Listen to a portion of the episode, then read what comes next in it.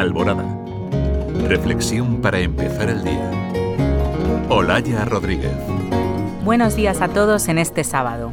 Hace poco me llamó la atención un libro, Sanar un mundo fracturado, con el subtítulo La ética de la responsabilidad. Yendo a su autor, Jonathan Sachs, conocí que fue un rabino que falleció en el año 2000, afincado en Londres, nombrado Gran Rabino de las Congregaciones Hebreas, título a la altura del arzobispo de Canterbury para la Iglesia Anglicana. De hecho, fueron amigos.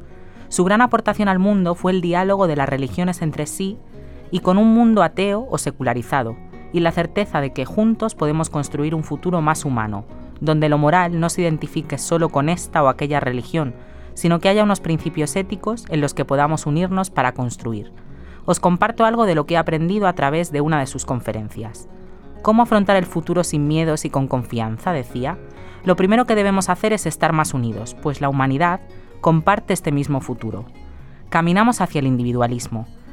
Están muy marcados los derechos individuales, el yo, el mío, y hay una gran pérdida del nosotros, la amistad, la confianza, la ayuda mutua, el salir de uno mismo, ir al encuentro del otro, nos redimirán de la soledad y del yo. Más nosotros y menos yo. Ese sería el lema. Y es la opción que este autor nos propone. Nos sugiere abrirnos a los demás, a los otros, vivir con apertura nuestras relaciones para huir del individualismo. Y habla de varias heridas que a menudo dificultan vivir esta apertura. La primera es la tendencia de las personas a juntarnos con los que piensan igual, o lo que es lo mismo, no hablamos con los que opinan de forma diferente, con los del otro bando, y vamos perdiendo la capacidad de diálogo. La segunda herida es que vamos perdiendo el sentido de nuestra identidad. Al ser débiles en nuestra identidad nos da miedo el extranjero y no lo sabemos acoger, porque lo vemos como amenaza.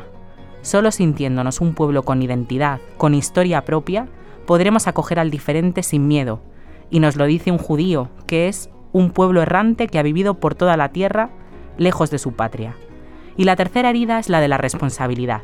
Elegimos un líder que nos solucione los problemas y eludimos la responsabilidad, que significa responder. Nos salvaremos juntos.